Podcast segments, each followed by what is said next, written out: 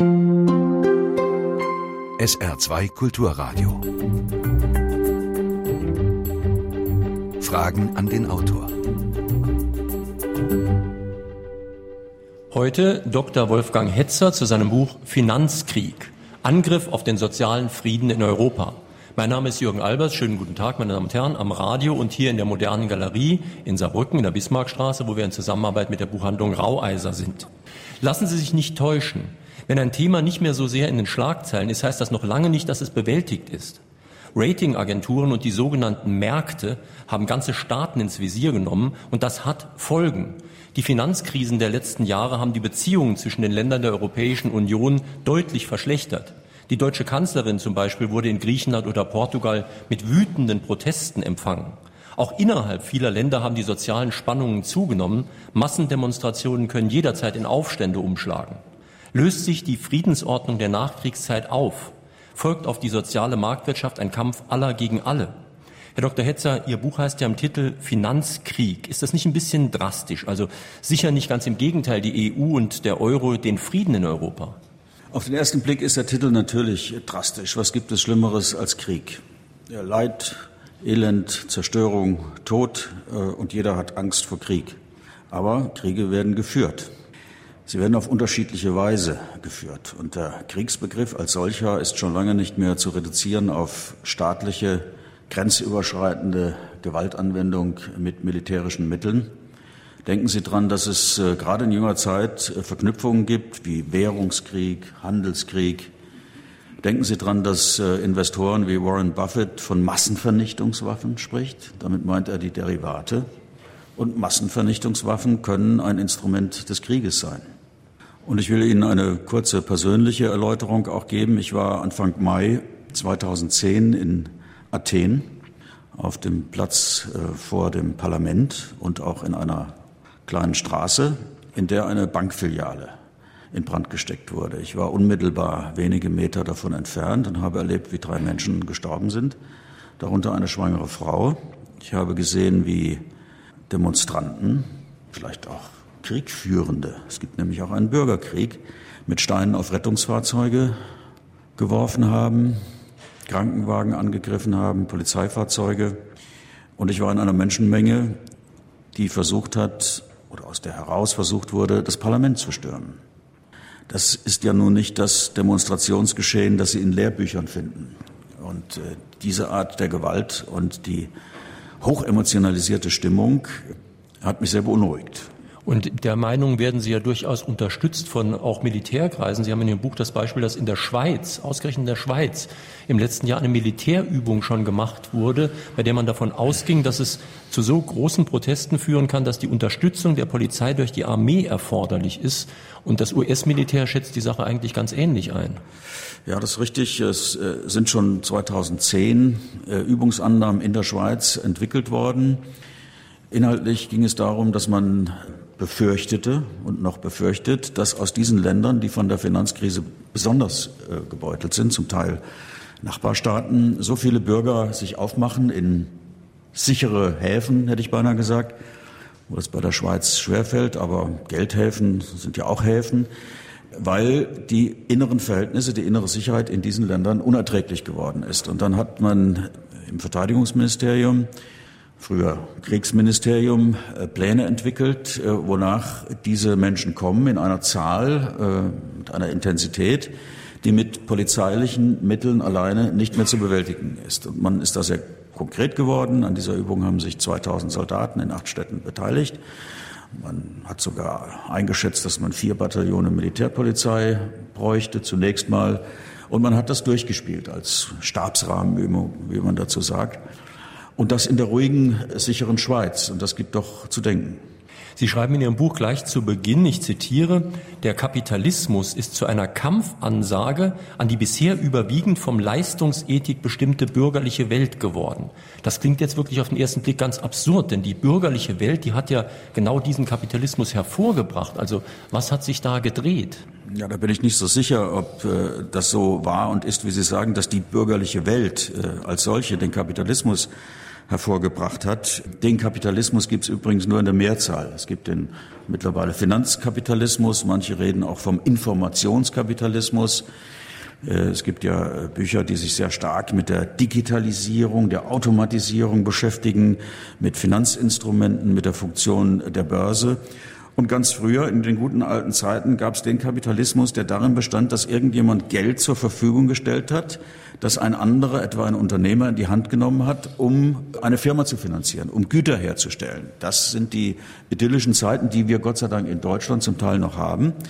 In anderen Staaten, in der City of London etwa, und in Teilen der USA, in der Wall Street, äh, hat man eine ganz eigene Art von Kapitalismus entwickelt, der fast in jeder Hinsicht, äh, von der Lebensweise her, von der Zielsetzung her, von den Instrumenten her, von der Ethik her, äh, wenig Verbindung hat mit der bürgerlichen Welt, wo ja zu Recht und hoffentlich noch lange der Satz gilt, äh, Leistung muss sich lohnen. Bloß die Frage ist, worin besteht die Leistung? In der Erbringung einer Dienstleistung, in der Herstellung eines Gutes. Und wenn das so ist, was tut dann diese Art von Kapitalismus, die wir jetzt haben? Und da fangen die Probleme an.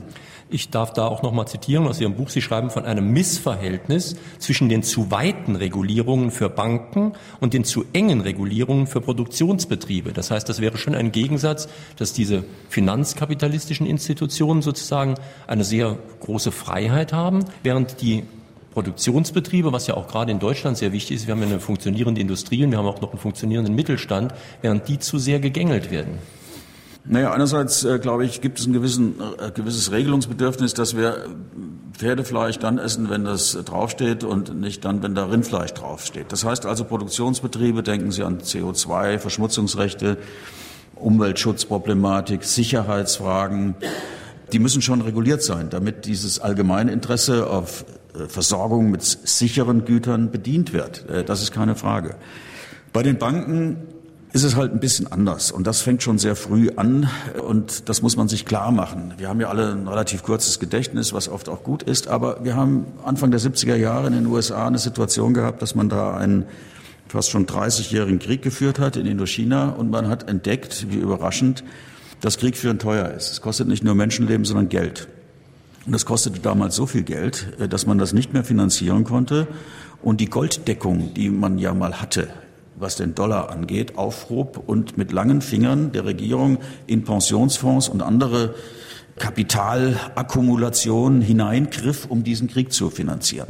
Ein paar Jahre später, man denkt ja immer im Laufe der Zeit lernen die Leute, hat man entdeckt im Irak und auch in Afghanistan, dass der amerikanische Kongress, der Senat, ein bisschen Probleme hat mit der damals geltenden Verschuldensgrenze von 14,3 Billionen, inzwischen ist das noch zwei, drei Billionen höher, nicht mehr zurechtkommt. Und dann konnten Sie als Fernsehzuschauer sehen, wie ein amerikanischer General in der Mitte seiner aktuellen und potenziellen Helden äh, erklärt hat, äh, Sie mögen doch bitte weiter so tun, und Freiheit und Demokratie in Afghanistan zu verteidigen, auch wenn sie äh, zu Hause keinen Gehaltscheck mehr finden oder die treusorgende Ehefrau kein Geld mehr bekommt, um die Stromrechnung zu bezahlen, weil Demokraten und Republikaner sich einfach nicht einig darüber waren, wie man mit dem Erreichen der Verschuldungsgrenze von 14,3 Billionen Dollar damals umzugehen hat. In der Zwischenzeit ist natürlich noch was passiert. Ich springe jetzt und blende zurück von 70 auf die 80er Jahre. Das äh, bedeutende Politiker, die jetzt gelegentlich doch immer wieder das Zeitliche segnen, wie Margaret Thatcher mit ihrem Freund Ronald Reagan eine Deregulierung veranstaltet hat. Also das Gegenteil von dem, was Sie gesagt haben äh, das Gegenteil von dem, was wir alle für notwendig halten, dass diese Produktionsbetriebe bestimmten Regeln folgen. Da hat man dann beschlossen, nein, wir machen das ein bisschen anders. Wir lassen Derivate zu, die werden over the counter, also direkt über die Theke sozusagen gehandelt auch und äh, die werden in einem Umfang gehandelt, dass es richtig kracht und äh, es sollen auch Leute dabei richtig Geld verdienen, allerdings nicht zu viele Leute, sondern nur ausgewählte Kreise, um nicht zu sagen Klicken aus der Politik, aus der Wirtschaft.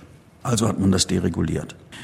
Dann kam die Einsicht in Deutschland etwa 2003, 2004, dass das alles ganz toll ist, dass äh, insbesondere auch Deutschland, wo immer noch Güter hergestellt werden und konkurrenzfähige, wettbewerbsfähige Dienstleistungen erbracht werden, dass man sich doch auch diesem Trend der Zeit anschließen sollte Und es ist äh, offenbar nach damaliger Einschätzung höchste Zeit gewesen, um ein Investmentmodernisierungsgesetz zu machen.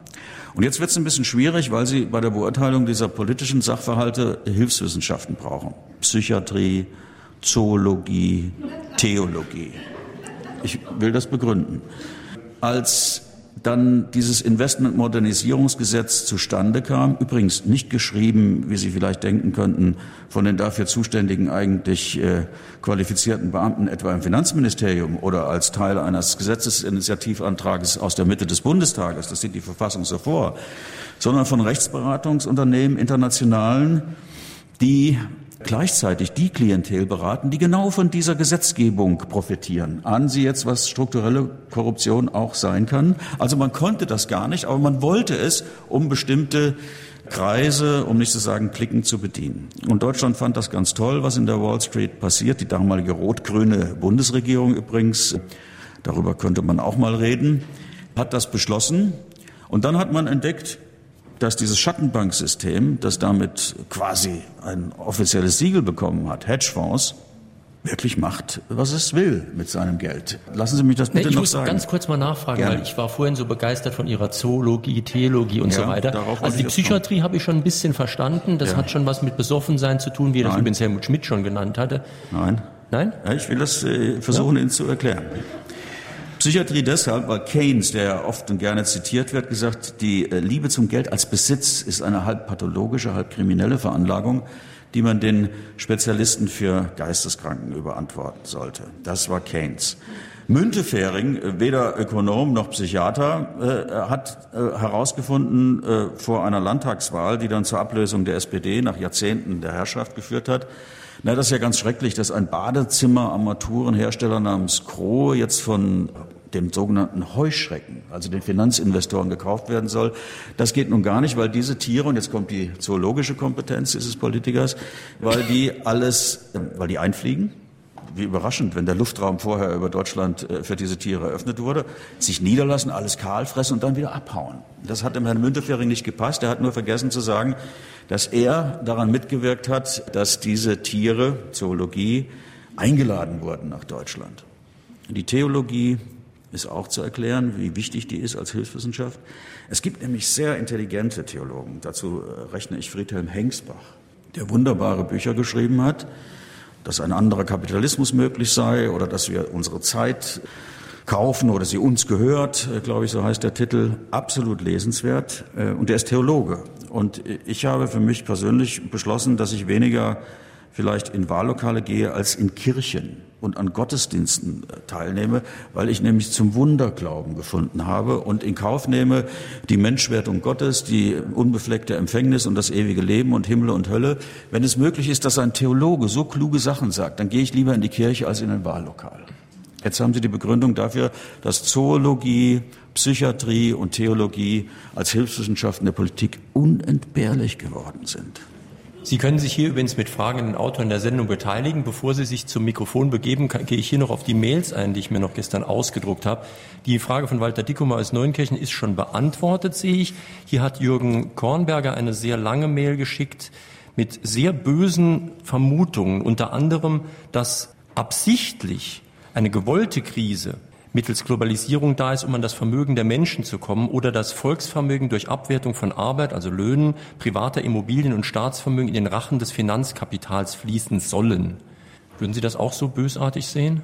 Ja, das geht so ein bisschen in Richtung äh, Mastermind und Masterplan und Verschwörung. Da bin ich äh, eigentlich skeptisch. Das braucht es auch nicht. Äh, und Sie müssen sehen, für eine Verschwörung, wenn Sie Geschichte betrachten, die Politik betrachten, da brauchen Sie mehrere Voraussetzungen oder Fähigkeiten, die ich zu den knappen Ressourcen in der Politik und in der Wirtschaft zähle. Sie brauchen nämlich Intelligenz, Sie brauchen Entschlossenheit, Sie brauchen Disziplin, Sie brauchen Eigenschaften, die Sie nur sehr selten finden. Und wenn Sie die haben, dann sollten Sie sinnvollerweise unter bestimmten historischen Voraussetzungen mal sehen, wie es denn mit einer Verschwörung wäre. Die Spezialisten auf den Finanzmärkten sind zum Teil hochintelligent. Wir haben ja da ganze Horden von Mathematikern, Physikern. Aber ich will jetzt nicht beunruhigen mit der These von Adorno, dass Intelligenz eine moralische Kategorie ist. Ich will damit nur sagen, es nutzt Ihnen nichts, mit großer Intelligenz Modelle äh, zu entwickeln, Mathematik zu betreiben, wenn Sie diese Modelle mit den falschen Daten füttern. Oder wenn Sie Annahmen machen, ohne zu berücksichtigen, dass Menschen Launen haben, dass die Bedürfnisse sich ändern, dass sie mal dies wollen, mal jenes, dass sie bestimmte Klamotten nur kaufen unter bestimmten werbetechnischen Voraussetzungen, unabhängig von der Frage, ob diese Klamotten für lächerliche Preise von Kindern Kindern hergestellt wurden, äh, die Menschen unwürdig sind. All das müssen Sie mit in Rechnung stellen. Also die kapitalistische Weltverschwörung, das ist eher der unwahrscheinliche Fall. Was wichtiger ist, auch für den Fragesteller mal zu gucken, wie wirken denn nun die Versagerklicken? Für mich ist weniger die intelligente Planung einer Verschwörung, sondern schlichtes Versagen asoziale Dummheit das Thema. Und wie sich unter diesen Voraussetzungen diese Versagerklicken in Wirtschaft und Politik verknüpft haben und letztlich auf äh, Kosten der Allgemeinheit, also der hier so zahlreich und beunruhigend aufmerksam lauschenden Mitbürgerinnen und Mitbürger, die Steuer zahlen, Party machen. Sie haben jetzt ja eigentlich bisschen unausgesprochen die Wirtschaftswissenschaften schon stark angesprochen. Und Sie schreiben in Ihrem Buch ja auch, dass es dringend nötig wäre, da irgendetwas zu finden, einerseits jenseits von mathematischer Pedanterie, andererseits ideologisch eingefärbter Thesen. Und es ist ja schon auffallend, dass die Wirtschaftswissenschaften bei der Sache wirklich versagt haben und auch in der Diskussion spielen eigentlich Ökonomen die kleinste Rolle. Sie sagten schon Theologen, gibt alle möglichen Berufsgruppen, die da sehr Kluges dazu sagen, aber eigentlich weniger die Wirtschaftswissenschaften. Ja, das stimmt. Ja, weil vielleicht schon vom Begriff her Nachdenken angesagt ist, äh, was hat diese Art von Wirtschaftswissenschaft mit Wissenschaft zu tun? Auch die Damen und Herren in den Sachverständigenräten, die werden ja auch politischen Richtungen zugeschrieben und auch in der Wirtschaft, gerade da haben sie sowas, was man Psychologie, Psychiatrie Wishful Thinking, also Wunschdenken nennt. Man, man rechnet, man kann sich die Welt auch schön rechnen. Es gibt unter den Haushältern eine tiefe Einsicht. Ähm, da geht es ja auch um Zahlen. Wir müssen auch noch über den Charakter des Geldes sprechen übrigens, was das überhaupt noch sein kann, Geld als solches, als Begriff, als Mittel. Aber unter den Haushältern gibt es den schönen Satz, äh, Klarheit geht vor Wahrheit. Das heißt, was immer Sie gefragt werden, geben Sie möglichst zwei oder drei Stellen hinter dem Komma an, schon entsteht der Anschein von Genauigkeit. Und Sie verwenden Zahlen. Und da entsteht eine merkwürdige gnostische oder agnostische Ehrfurcht, äh, weil da weiß es ja einer ganz genau. Aber was diese Zahlen bedeuten, vor welchem Hintergrund, welche Abhängigkeiten, welche Korrelationen bestehen, das wird natürlich nicht thematisiert. Und da kann jeder mittelmäßige Mensch äh, sich durchaus als Wissenschaftler gerieren oder diesen Anspruch erheben, dass er als solcher anerkannt wird. Ob es dann so ist, wenn er mit mir redet, ob er sich dann selbst noch für einen Wissenschaftler hält, das weiß ich nicht.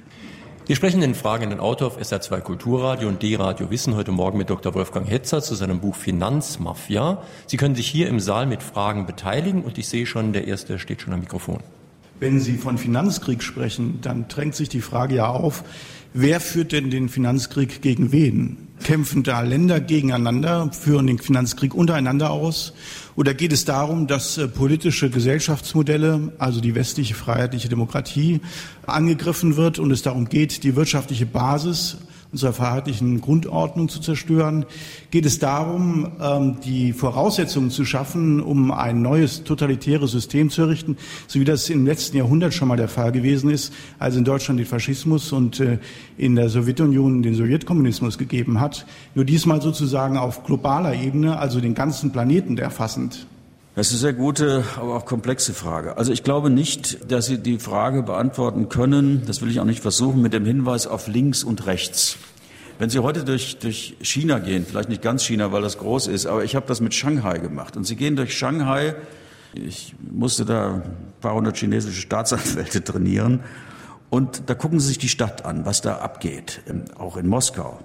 Und da stellen Sie fest, wenn Sie beide Länder über langere Zeit äh, kennen, was jedenfalls bei Russland der Fall ist, dass sich die Länder sehr geändert haben und dass das Wirtschaftsgeschehen jetzt äh, schwer mit Kommunismus etwa in diesen Ländern zu beschreiben ist. Und das, was im Westen stattfindet, das können Sie nicht auch einfach unter Hinweis auf die westliche Wertegemeinschaft erklären und begründen.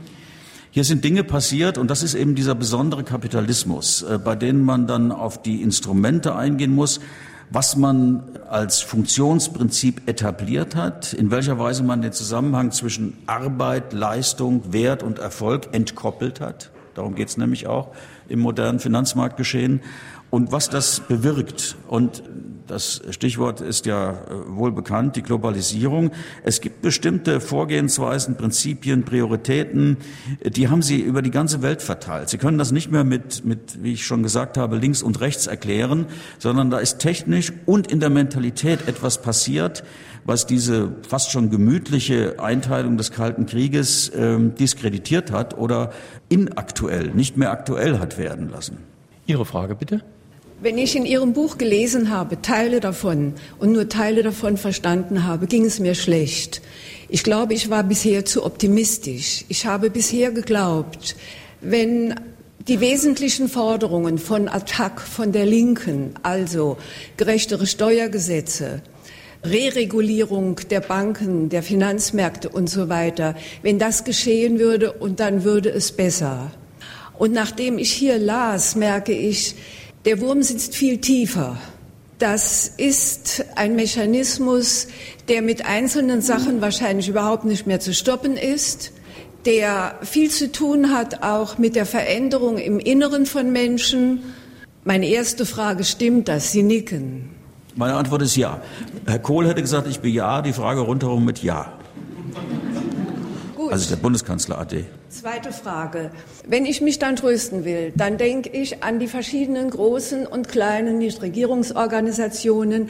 Ich denke daran, dass die Genossenschaften sich vermehren und dass an vielen Orten kleine Gruppen von Menschen versuchen, irgendwas zu ändern in ihrem Konsumverhalten, im Bezug auf Umwelt oder sich treffen, um in Kommunen mitzureden und mitzuentscheiden, welche Chance geben Sie diesen Initiativen von unten? Also einer meiner heimlichen Freunde, allerdings auch verstorben, Brecht, hat, glaube ich, sinngemäß gesagt, das Kleine bleibt klein nicht und groß nicht das Große. Das heißt, die äh, Aktivitäten, von denen Sie reden, es gibt auch so ein schönes Wort wie Social Banking, die halte ich für ganz wichtig und die können die Welt verändern. Das wird nur nicht von heute auf morgen passieren. Also das, was Sie andeuten, halte ich für richtig wichtig, äh, wenn nicht notwendig. Aber es wird ein langer Marsch. Äh, es werden die Mühen der Ebenen zu bewältigen sein. Und da werden nicht alle übrig bleiben. Dritte Frage. Nein, nee, jetzt bitte nicht zu viele Fragen. Hinter Ihnen steht schon jemand, der auch gerne noch eine Frage stellen würde. Bitte? Sie sollten nicht zu viele Fragen stellen. Zwei reichen wirklich. Es sind noch zwei andere Herren, die auch noch gerne was fragen würden. Ja, vielen Dank. Meine Frage schließt sich an dem an, was die Frau eben gesagt hat. Finanzkrieg ist ja eine Bestandsaufnahme, wie wir jetzt erleben durften. Und was für uns oder für die Leute auch hier im Saal natürlich wichtig ist, was können wir daraus lernen oder wie können wir dem entgegentreten? Wir müssen halt sehen, dass dieser platte Satz, die Reichen werden immer reicher und die Armen immer ärmer, ja Bestand hat. Das ist ja nun mal so. Und nicht nur in Deutschland. Es gibt ja südeuropäische Länder, wo es noch viel schlimmer ist. Und für uns ist halt die Frage, die Sie vielleicht beantworten könnten, wie geht es weiter und was haben wir denn von den Parteien, die die Entscheidungen treffen? Es ist sehr wichtig, dass Attac und andere von unten eine, eine Gegenbewegung steuern, finde ich enorm wichtig, finde ich auch sehr gut. Aber Gesetzgebungsverfahren, das sind eben die Parteien. Und was denken Sie, was da die Möglichkeit ist für die Zukunft? Was haben wir von denen zu erwarten? Wahrscheinlich nicht viel, aber Ihre Meinung hätte ich mal gern gewusst. Da will ich mich der Unterstützung eines weiteren Freundes aus Italien, der allerdings noch lebt, äh, bedienen, äh, Beppe Grillo. Der hat Folgendes gesagt, ich bin auch gerne bereit, Ihnen das zu übersetzen, an die Adresse der Parteien und Politiker, von denen Sie reden. Tutti a casa. Alle nach Hause schicken. Geht alle nach Hause. Das ist das, was Beppe Grillo gesagt hat. Und Beppe Grillo hat auch gesagt, ich will mit den etablierten Parteien, mit meinen 24, 25 Prozent Wählern keine Allianzen, keine Koalition, keine Regierungsbildung betreiben. Ich will Krieg, wörtliches Zitat, Anfang und Ende, führen gegen die etablierten Parteien. Also Sie erkennen daran äh, nicht äh, da, etwa, dass ich hergekommen bin, um Kriegshetze ausgerechnet von Italienern zu übernehmen. Das ist ja meistens ein kurzfristiges Unternehmen, wenn Italiener Krieg führen, was ja gut ist. Aber Sie sehen, wie es in Europa funkelt welche Begriffe da benutzt werden. Und wenn Sie sich die politische Klasse, man, man ist ja in Gefahr, die Gesundheit seines Zwerchfells zu äh, ruinieren, wenn man zuhört und das Wort Elite hört. diese Elite, die regelt also äh, mit Orientierung am Gemeinwohl, mit fachlicher Kompetenz, mit charakterlicher Lauterkeit die Angelegenheit der Allgemeinheit in einem Land übrigens, das jahrelang äh, den Aufgaben des Bundesverfassungsgerichts, nämlich zur Herstellung einer, äh, eines verfassungsmäßigen Wahlrechts, nicht nachgekommen ist. Diese Rechtslage hatten wir ja in Deutschland. Ich weiß gar nicht, ob inzwischen diesen hochqualifizierten Gesetzesmachern das gelungen ist, ein verfassungsmäßiges Wahlrecht herzustellen. Möglicherweise, vielleicht auch nicht. Das wird sich das Bundesverfassungsgericht dann nochmal angucken. Also wenn Sie vor diesem Hintergrund agieren und sagen wir, sich mit Anekdoten auch retten wollen, nach dem Motto, was ist der Unterschied zwischen Kommunismus und Kapitalismus? Im Kommunismus werden die Banken verstaatlicht und gehen dann pleite und im Kapitalismus gehen die Banken pleite und werden dann verstaatlicht. Also wenn Sie diesen fast schon zum Gemeingut gewordenen Zynismus hören und das korrelieren mit der intellektuellen Ausstattung etlicher Politiker mit der Gemeinwohlorientierung, mit äh, einer Wahlbevölkerung, die, wie ich lese, immer weniger geneigt ist, in Wahllokale zu gehen, dann stellt sich die Frage nach Alternativen in einer Schärfe, die in Ihrer Frage noch nicht enthalten war. Herr Hetzer, Sie, wenn ich Sie eben richtig verstanden habe, glauben Sie weniger an eine Verschwörungstheorie, dass das Ganze hier ein System hat mit der weiteren Privatisierung und äh, nennen wir es mal Kapitalanreicherung von ganz wenigen auf der Welt. Aber wenn ich mir jetzt mal überlege, vor dem Hintergrund, dass zum Beispiel jetzt Zypern, Griechenland, von den Ländern wird jetzt wiederum verlangt, dass sie privatisieren. Dreimal dürfen wir raten, wer auf diese zu privatisierten Güter draufspringt. Weiterhin glaube ich, auch vor dem Hintergrund, dass unsere Politik ja durchaus wirtschaftsgetrieben ist. Das heißt, äh, wenn wir das richtig interpretieren, dann ist es doch wohl so, dass gerade auch in Deutschland und in allen anderen kapitalistischen Staaten das gemacht wird von der Politik, was eigentlich für die Wirtschaft gut ist. Es geht eigentlich gar nicht um den Menschen oder um die, um die Sozialität, sondern es geht darum, der Wirtschaft immer höhere Profite zu äh, garantieren. Und außerdem, letzte Bemerkung noch, es gibt, leider habe ich den Namen vergessen, eine Vereinigung der, glaube ich, sechs oder 700 größten Firmen oder Unternehmen auf der Welt, die sich einmal im Jahr treffen und die angeblich äh, dort die Weltgeschicke bestimmen. Wenn dem so ist, ich stelle es mal dahin, aber ich glaube, die Information ist richtig, dann könnte man doch die Vermutung haben, dass dahinter ein gewisses System steckt und dass die Verschwörungstheorie dann vielleicht doch nicht so falsch ist. Wobei ich dazu sagen muss, ich habe im Buch gelesen, dass man nicht vor lauter Reden über Verschwörungstheorien vergessen sollte, dass es verschworene Gemeinschaften und verschworene Interessengruppen wirklich gibt.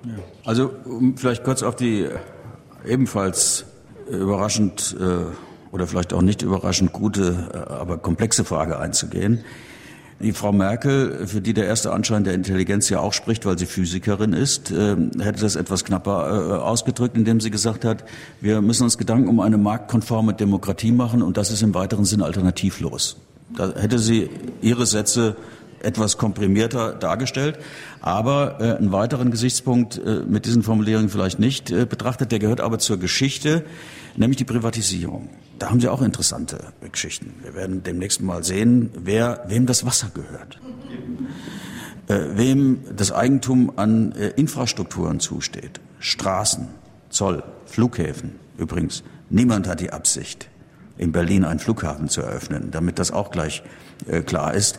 Aber unterdessen kostet er natürlich äh, Strom, für die Beleuchtung dieser Baustelle. Und das wird äh, wahrscheinlich eine hohe Stromrechnung, denn die Dauer der Versorgung mit Licht auf dieser Baustelle wird sich wohl sagen wir mal, großzügig berechnen lassen müssen.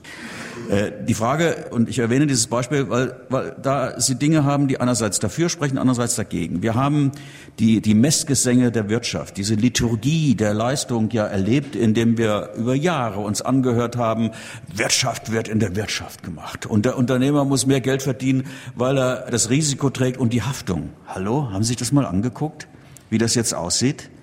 Sie treten an als Manager bei irgendeiner Solarfirma etwa, kriegen neun Millionen Begrüßungsgeld, gehen da 73 oder 74 Tage hin. Das macht umgerechnet, Sie können das besser rechnen, äh, jedenfalls nach diesen Angaben pro Tag, um die 121.000 Euro. Dafür, dass Sie äh, gekommen sind, dass Sie 73 Tage geblieben sind und dann wieder gehen. Und andere, die etwas länger geblieben sind, aber mindestens so erfolglos, die kriegen dann noch etwas dafür, dass sie weggehen. Und die betreiben Unternehmen, die angeblich dem gemeinen Nutzen dienen, natürlich auch ein bisschen den Kapitaleignern, wer immer das ist, unterstützen, zur Seite stehen und für entsprechende Profitraten sorgen. Aber sie haben andere Beispiele, läuft ja heute alles in Englisch, Public-Private Partnerships, wo der Staat, und über dessen Rolle müssen wir auch reden, seine Güter, die er Gemeincharakter haben, verramscht an Leute, die damit Geld machen wollen. Und die sagen natürlich, Durst hat früher oder später jeder, also kann ich da meine Preisgestaltung ein bisschen flexibel machen. Wissen Sie, was das bedeutet? Ja, das bedeutet, dass sie irgendwann die Schnauze voll haben und sagen, ich will trinken und ich habe kein Geld zu bezahlen und jetzt nehme ich mir das Wasser. Und wenn du dich vor den Wasserhahn stellst, als äh, Private Equity Gesellschaft oder Finanzinvestor, dann brauchst du jedenfalls irgendwann nicht mehr zu trinken. Gleich noch eine Frage hier im Saal, bitte. Ich habe Ihr Buch nicht gelesen, dessen interessiert mich umso mehr, dass Sie mal Ross und Reiter nennen. Dass Sie mir sagen, wer, wer paktiert denn mit wem? Wo sind denn die Schützengräben und wer liegt in diesen Schützengräben und welches Instrumentarium benutzen die Herrschaften denn? Wollen Sie ladungsfähige Anschriften, äh, Namen, Telefonnummern? Ja. Ja, äh, ich habe eine Liste dabei, die überreiche ich Ihnen dann feierlich bilateral. Aber äh, zum jetzigen Zeitpunkt, solange Öffentlichkeit besteht, will ich Ihnen sagen, dass Sie natürlich Individuen haben, Herrn Soros, Herr äh, Warren Buffett, die mit ihrem Handeln und viele andere an der Börse zeigen, wie das System funktioniert. Und Sie haben die Klicken, von denen ich gesprochen habe. Sie haben auch den Bundestag, den Deutschen Bundestag, wissen Sie, der darüber abstimmt, dass im Zuge ähm, in einer Phase äh, des Rettungs, sogenannten Rettungsgeschehens für Griechenland abzustimmen war über Gesetze, die ja schon in den Entwürfen sich auch ein bisschen kümmern müssen um Kosten. Kosten, die regelmäßig Sie zu tragen haben. Da erinnere ich mich als Fernsehzuschauer an etliche Abgeordnete, die interviewt wurden und die gefragt wurden, sagen Sie mal, was haben Sie denn da jetzt gemacht? Was kostet mich das denn? Unter uns, damals ging es, das war das Kostenvolumen, um 211 Milliarden Euro. Ich wiederhole, 211 Milliarden Euro. Und wenn Sie sich mal angucken, dass der gesamte Bundeshaushalt nicht sehr viel mehr ausmacht, dann stellen Sie fest und erinnern sich, dass diese befragten Abgeordneten keine Ahnung hatten, was ihre Veranstaltung gekostet hat oder kosten wird. Nur ein einziger wusste es. Die gleiche Einrichtung hat diese internationalen Rechtsberatungskonzerne äh, beauftragt. Die mussten dann das Finanzmarktstabilisierungsgesetz, das Finanzmarktstabilisierungsergänzungsgesetz schreiben. Das kostet natürlich Geld. Aber als äh, die Öffentlichkeit, in dem Fall die Bildzeitung, wissen wollte, wie viel Geld denn, übrigens waren 1,8 Millionen, hat äh, die Regierung oder die zuständige Behörde, Ministerium erstmal gesagt, äh, Edge Badge, das äh, sagen wir euch nicht. Es stellte sich aber dann heraus, nach einem Prozess vor dem Berliner Verwaltungsgericht, dass diese Nachhilfearbeit in Gesetzgebung mindestens bei konservativer Schätzung und nach diesen Angaben 1,8 Millionen Euro kostete. Sehen Sie, man sieht sich dann immer wieder, und ich könnte Ihnen auch Namen nennen von Personen, die ich angetroffen habe, als mein anderes Buch für die Liste der zehn besten Wirtschaftsbücher in Deutschland nominiert war und man mich äh, äh, vergewaltigt hat und gezwungen hat, in ein Frankfurter Hotel zu gehen und mir diese Veranstaltung anzuschauen. Äh, da habe ich äh, manche gesehen, von denen ich Ihnen den Namen, die Adressen und was weiß ich sagen könnte, die ich mitverantwortlich halte an dieser Situation, die wir jetzt alle schultern müssen. Es sind jetzt hier noch sehr viele Wortmeldungen im Saal. Ich werde mich deswegen enorm zurückhalten. Aber nach der nächsten Frage möchte ich auch mal ganz kurz wieder eine Frage stellen dürfen. Sonst verdiene ich hier einfach mein Monatsgehalt nicht. Ne? Ja, mein Name ist Thomas Schulz, ich bin bei Attac aktiv und wir bringen als Beispiel für eben diese negativen Auswirkungen der Globalisierung oft Argentinien eben als Musterschüler des Internationalen Währungsfonds und der Weltbank. in die Pleite gezwungen 2001. Und wenn man sich jetzt anguckt, was bei uns passiert mit der Schuldenbremse beispielsweise, wie erklären Sie, dass diese Mechanismen, Strukturanpassungsprogramme, die also ja afrikanische und lateinamerikanische Länder ins Elend gezwungen haben, dass man die plötzlich hier anwendet? Also wir hätten ja gedacht, diese Eliten, von denen Sie gesprochen haben, die lassen nicht zu, dass der Krieg dann auch hier bei uns wütet, sondern die machen das immer in anderen Ländern, weil es da nicht weh tut. Ja, das ist zum Teil der Tatsache geschuldet oder im Wesentlichen das äh, Stichwort Globalisierung. Diese Prozesse, von denen Sie zu Recht reden, sich ausbreiten, dass man kein wirklich neues Instrumentarium hat, dass man jetzt mit Fäkalienabfuhr äh, beschäftigt ist, äh, die bestimmte politische Entscheidungen notwendig gemacht haben, bestimmte Interessengruppen. Das gehört übrigens noch zu der vorherigen Frage, aber auch ein bisschen von Ihnen. Durch diese Deregulierung sind natürlich auch Akteure auf den Finanzmärkten aufgetreten, die so ihre höchst eigenen Vorstellungen hatten über die Angemessenheit äh, des Entgelts, des Einkommens, das sie erzielen und dem Gemeinwohlinteresse.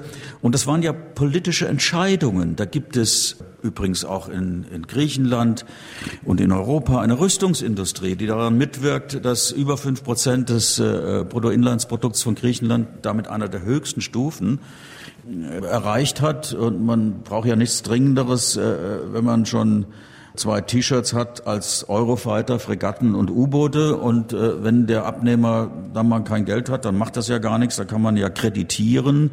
Und äh, immerhin soll Griechenland die Wiege der Demokratie sein. Östlich äh, von Griechenland gibt's auch ein bisschen Azure. Und äh, dann sind die Türken da, die sitzen immer noch im Norden von Zypern. Und es ist klar, dass also der Türkensturm von Griechenland im Interesse äh, Europas auch heute noch abzuwehren ist. Und dazu braucht es Waffen, dazu braucht es Geld. Geld ist nicht da, also wird es kreditiert. Waffen sind da, also werden sie exportiert. Das sind doch die alten Mechanismen. Lassen Sie uns mal ein bisschen über Demokratie sprechen. Sie haben das eben schon oh, angedeutet.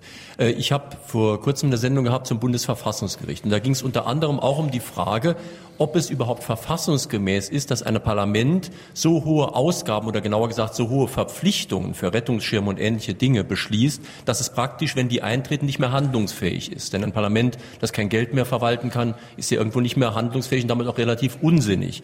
Und das Beispiel Demokratie sieht man ja auch sehr schön an den Notstandsregimen, wie das in Ihrem Buch heißt, die jetzt immer mehr in Zypern, Griechenland, Portugal und so kommen. Welchen Sinn hat noch ein Parlament, das von Leuten gewählt wird, wenn dann von anderen Institutionen ziemlich detailliert gesagt wird, was dieses Parlament zu tun hat? Naja, äh, inzwischen, wenn ich das sagen darf, kann man die Schraube ja schon ein bisschen weiter äh, drehen. Wenn Sie an Herrn Monti denken, der ein hochqualifizierter, von Herrn Draghi äh, will ich jetzt erstmal nicht sprechen, Italiener, Angestellter einer großen Bank namens Goldman Sachs, zurzeit Präsident der Europäischen Zentralbank, da haben Sie auch Namen. Wenn Sie äh, daran denken, dann äh, leuchtet Ihnen doch äh, eines ein, dass die normalen demokratischen Prozesse, und wir haben es auch jetzt wieder, der Herr Napolitano, der klug sein muss, weil er 87 Jahre alt ist, als Staatspräsident, äh, der die letzten Tage seiner Amtszeit als absurd empfindet, bizarr, der sagt, jetzt holen wir mal zehn weise Männer. Die sind nicht gewählt, sondern weise zusammen. Und die sollen schon mal im Vorgriff auf die Regierungsbildung, wie lange auch immer das jetzt noch dauert in Italien, das wird äh, Herr Bersani vielleicht uns sagen können und andere, die sollen schon mal überlegen, wie es denn weitergeht äh, mit Italien. Und Herr Monti ist ja nicht durch einen Wahlakt in sein Amt als Ministerpräsident gekommen. Und als er sich dann in die Politik begeben hat und jetzt im Vorfeld der letzten Wahl sich am Wahlkampf beteiligt hat, ich glaube, da ist eben auch das eine oder andere Licht aufgegangen. Das heißt, das, was Sie an etablierter konventioneller Demokratie haben, scheint ja allmählich, wie soll ich sagen, in den Zustand der Erschöpfung überzugehen, weil Sie äh, offenbar als Gemeinschaft, als verantwortliche Staatsmänner den Eindruck haben, äh, ich äh, persifliere das jetzt, es ist gar nicht mehr so wichtig, ob einer äh, gerade ausgehen kann und Kaugummi kauen kann und damit vielleicht die Leistungsanforderungen höher amerikanischer Ämter erfüllt, sondern der wirklich klug ist und weise.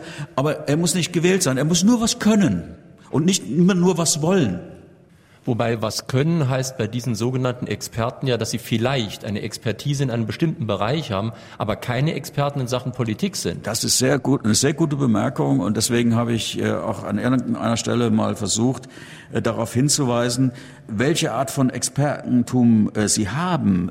Das haben Sie, soweit politische Prozesse, die Organisierung von Mehrheit, die Versuche, Entscheidungen akzeptabel zu machen, Konsens herzustellen, da müssen Sie kein Wirtschaftswissenschaftler, kein Physiker, noch nicht mal Theologe sein, sondern da müssen Sie Machiavelli gelesen und verstanden haben.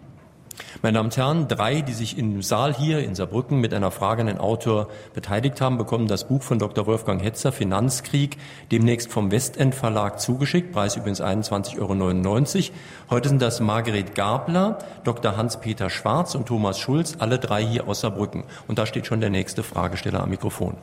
Nach einer kritischen Bestandsaufnahme und Analyse sprechen Sie sich im letzten Kapitel Ihres Buches für eine Friedenssicherung durch europäische Reformen aus. Also Stichwort Abgabeübertragung nationalstaatlicher Kompetenzen an das Europäische Parlament, Stärkung der Kommission.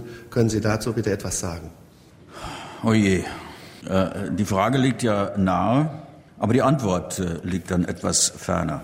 Eins ist klar, wir haben eine Epoche, in der viele Dinge zusammengemischt werden, die nicht zusammengehören. Man spricht ganz leichtfüßig bis äh, leichtsinnig äh, von der Eurokrise. Dann spricht man von der Finanzkrise, dann spricht man von der Konjunkturkrise, von der Wirtschaftskrise, also nur noch Krisen. Und man schlägt auf Griechenland ein, was völlig falsch ist. Das ist ein individualistischer Fehlschluss.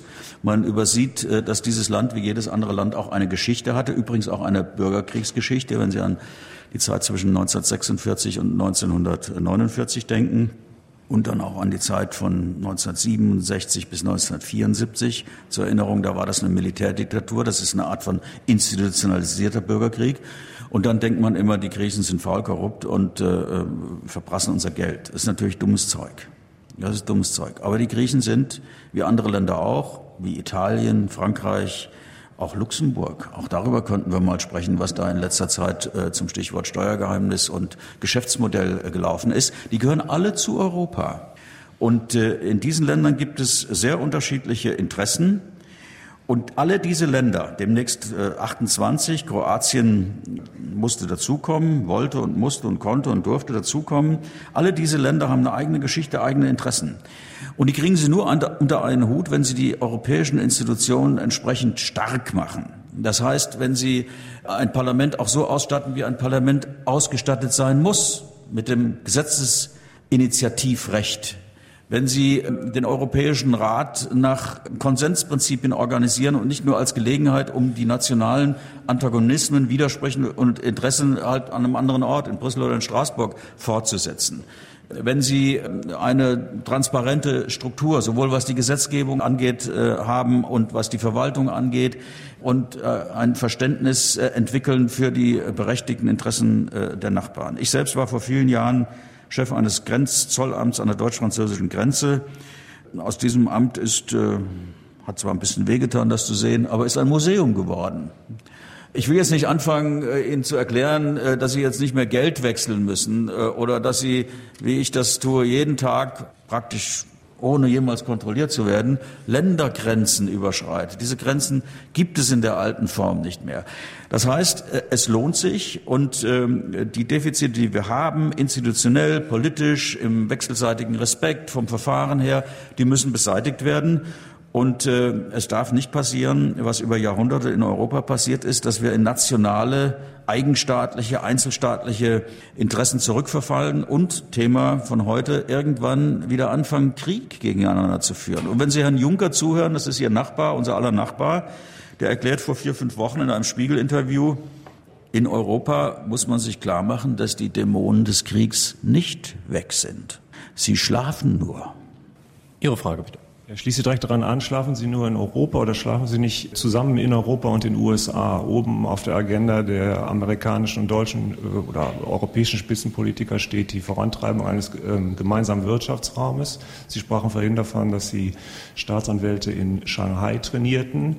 Wie sind denn jetzt die europäischen äh, Staatsanwälte für die Zukunft zu trainieren. Wir haben in den USA das Problem, dass viele Dinge, die dort rechtlich zu bearbeiten sind, als too big to prosecute angesehen werden. Also zu groß, um sie strafrechtlich zu verfolgen. Ja, inzwischen äh, kann man diesen alten Satz äh, too big to fail äh, auch umformulieren und sagen too small to fail. Ich meine, jede Kette ist so stark wie ihr schwächstes Glied. Und äh, das Trainieren von amerikanischen Staatsanwälten, das stelle ich mir äh, besonders schwierig vor. Das ist mir Gott sei Dank erspart geblieben, vieles andere leider nicht. Aber wir haben auch in der geltenden Vertragsrechtslage in Europa als Möglichkeit mittlerweile vorgesehen im Zuge der Konventsverhandlungen die Einrichtung einer europäischen Staatsanwaltschaft, die sich konzentriert auf den Schutz der finanziellen Interessen der EU.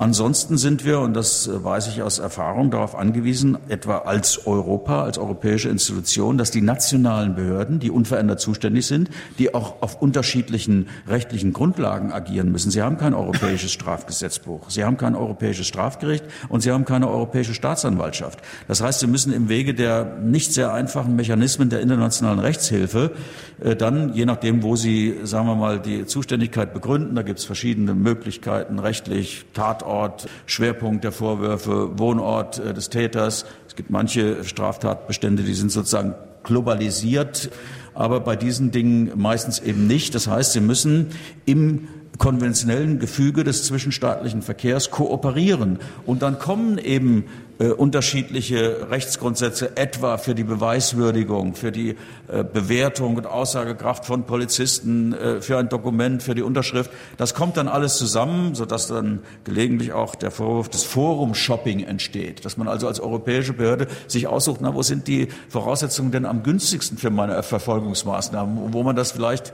meint, äh, etwas drehen zu müssen. Also diese Lage haben wir, die ist mühsam. Und äh, der Integrationsprozess muss da noch beschleunigt werden und muss bestimmte Schwachstellen aufgreifen. Aber äh, das geschieht auch äh, nicht von heute auf morgen. Ich muss sagen, als ich heute Morgen mich auf den Weg hierher gemacht habe in die moderne Galerie in Saarbrücken, da habe ich gedacht, das kommen nur ganz, ganz wenige Leute zu diesem schwierigen Thema mit einem Autor, der nicht so oft im Fernsehen zu sehen ist. Ich habe mich zum Glück geirrt. Der Veranstaltungsraum hier ist sehr gut gefüllt und es sind auch so viele Fragesteller, dass wir jetzt die beiden nächsten Fragen nacheinander bitte nehmen, damit wir sie noch beantworten können in der Sendezeit. Eine kurze praktische Frage. Die biblische Figur David, der war schmächtig und klein und gewann gegen den gepanzerten Goliath mit einem Schlag in der heutigen Zeit gedacht, ein prekär Beschäftigter mit einem Stundenlohn von 5 Euro, wie könnte er gegen Winterkorn, VW-Vorstand, mit Stundenlohn ungefähr 6.000 Euro gewinnen? Dass man dann über einen Stundenlohn von 8,50 Euro als Mindestlohn diskutiert, ist irgendwo schon ein Witz. Lassen wir gleich noch die zweite Frage. Ja, wir reden ja viel über Kriege um Öl, Kriege um, um Wasser. Wenn man sich die letzten 60 Jahre anschaut, dann muss man feststellen, dass der, die Schere zwischen der Bevölkerung, die jetzt sieben Milliarden ist, und den Kriegstoten im Grunde immer weiter auseinandergeht. Könnte es nicht sein, dass auch die Globalisierung, was Komplexität bedeutet, auch eine gewisse Stabilität ist? Das ist meine erste Frage. Und die zweite ist, wie erklären Sie sich das sonderbare Phänomen, dass gerade zurzeit die aktuelle Kriegsgefahr von einem kommunistischen Pleiteland ausgeht? Also vielleicht fange ich äh, hinten an. Die äh, Kriegsrhetorik in Nordkorea gehört eigentlich nach meiner Einschätzung nicht zu dem Zusammenhang, den wir hier diskutieren wollten. Da, ich erinnere an meine Bemerkung äh, über Hilfswissenschaften zur Politik, käme vielleicht die Psychiatrie ganz gut äh, zur Geltung dass man diesen äh, kleinen, dicklichen Mann, ich will das nicht äh, so ausführen, da müsste ich ja über mich selbst reden, dass man den mal zur Seite nimmt und sagt, sag mal, geht's noch? Oder können wir dir irgendwie helfen? Brauchst du Medikamente und, und, und, und so weiter?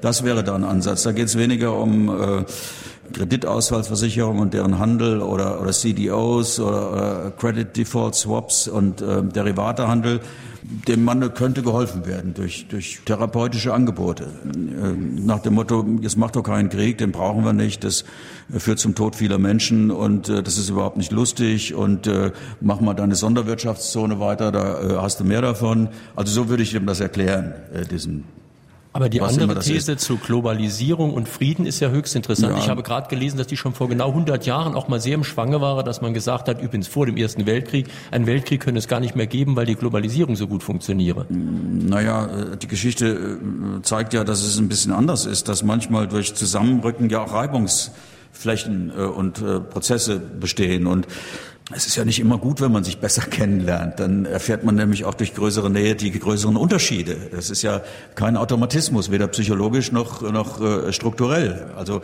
insofern ist das Argument nicht so spannend. Äh, man kann und muss auch darüber nachdenken, aber es ist relativ leicht zu handeln und, und zu widerlegen. Und David und Goliath? Wie ja. helfen wir David? Also wir haben hier eine Situation, dass ein Herr Bitter, das war ein, wieder ein Name, der Kollege hat ja nach Namen gefragt, Angestellter der Deutschen Bank, die größte Bank. Wobei ich als, als, als Nebenbemerkung sagen muss, dass, dass die Vermutung, dass sich Bankgeschäfte von den Aktivitäten der organisierten Kriminalität ähm, unterscheiden, dass diese Vermutung widerlegbar ist. Also dieser Herr.